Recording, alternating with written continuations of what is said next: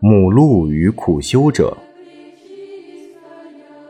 一只年轻的小母鹿失去了它亲爱的孩子们，它的乳房被奶水胀得很不舒服，于是它就用自己的奶水喂养起了两只在森林里找到的小狼，履行作为母亲的责任。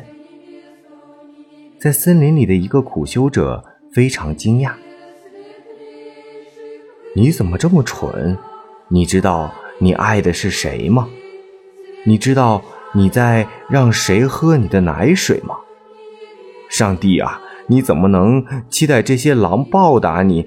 你你不知道他们有多凶狠吗？说不定哪一天他们就会反过来咬你。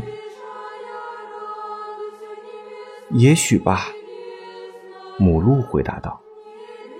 我没考虑过。我只是想做一个母亲。